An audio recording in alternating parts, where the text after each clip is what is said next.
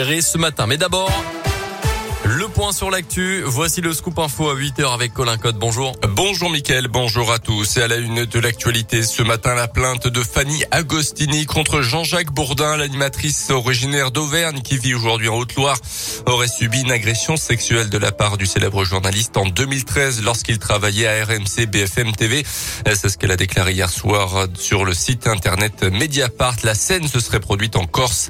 Il aurait essayé de l'embrasser à plusieurs reprises en marge d'un concours de pétanque en lui envoyant également de nombreux messages à connotation sexuelle. Jean-Jacques Bourdin, qui avait été un temps écarté de l'antenne, ni les faits. Une enquête de police a été ouverte. Une enquête interne a également été lancée. Un conducteur sans permis contrôlé pour la troisième fois en état d'ivresse au volant dans l'un. C'était samedi dernier sur le parking d'un supermarché de Villars-les-Dombes. Selon le progrès, l'attention des gendarmes a été attirée par une bouteille d'alcool qui venait de tomber d'une voiture. Le conducteur affichait 0,75 grammes d'alcool par litre de sang et roulait sans permis depuis 2009. Le lendemain matin, il s'est présenté à la gendarmerie avec presque un gramme d'alcool dans le sang cette fois-ci.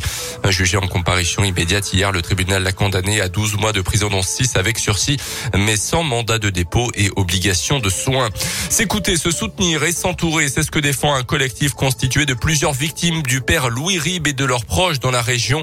Prêtre et artiste peintre décédé dans les années 90, il est accusé d'avoir commis des actes pédocriminels sur des mineurs dans les années 70 à 90. Les diocèses de Lyon, de Saint-Étienne et de Grenoble viennent ont recueilli 48 témoignages jusqu'à présent. Luc Gemet, 57 ans, est l'une des premières victimes à en avoir parlé. Aujourd'hui, ses filles relaient son combat. Sophia Gemet, membre du collectif, s'est rendu compte de l'ampleur du phénomène, notamment lors de la première réunion publique qui s'est tenue mi-janvier.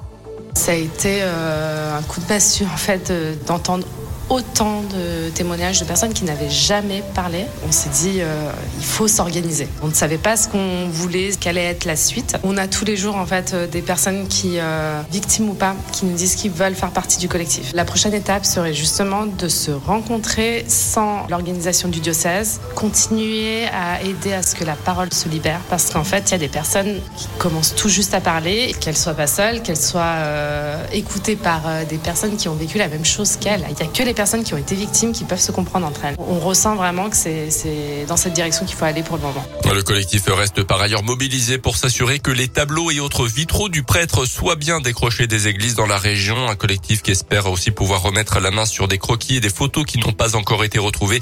D'après les diocèses concernés, la plupart de ces éléments ont pu être brûlés après la mort de Louis Rib. La justice en a été informée. Plus d'infos aussi sur radioscoop.com et l'application Radioscoop. Les sports en basket, on prend les mêmes et on recommence. Même équipe, même lieu, mais on change de compétition. Cette fois-ci, la Gelbourg reçoit Limoges ce soir à Equinox pour les huitièmes de finale de Coupe de France. La dernière confrontation entre les deux équipes remonte au week-end dernier en championnat. La GL l'avait emporté. Les Bressans vont donc tenter de récidiver. Laurent Leniam, le coach burgien, est au micro Radio Scoop de Didier Berthet. On rentre en huitième de finale. Voilà, c'est un match sec. Déjà, c'est très bien qu'on reçoive. Ça nous évite un déplacement. Après, c'est particulier parce qu'on rejoue le même adversaire. Donc, euh, c'est tombé comme ça. C'est une drôle de coïncidence. Qu'on soit prêt parce que vont réagir. C'est des compétiteurs, ils ont de très bons joueurs, je le dis. Ils ont une très bonne défense, donc ils vont réagir. Et puis la coupe, nous, euh, si on perd, on est éliminé. Hein. C'est des matchs secs. Et si on passe, eh ben, on, on aura le droit de, jouer un quart de finale. Donc euh, c'est une compétition qu'on joue à fond, comme tous les matchs cette année. Donc on va, on va être, euh, on va essayer d'être à fond pendant 40 minutes pour essayer d'être en quart de finale. La huitième de finale de la Coupe de France, JL Limoges. Ça sera à partir de 19h, un match à vivre en direct sur radioscoop.com avec la web radio JL Bourg. Et puis les Jeux Olympiques de Pékin qui continuent. Nouvelle chance de médaille ce matin pour les Bleus en biathlon. Le relais masculin, ça a débuté il y a une demi-heure maintenant avec notamment l'Indinois Simon Détieux. Et puis en foot, assure ce soir le retour de la Ligue des Champions. Huitième de finale, allez, le PSG reçoit le Real Madrid à 21h.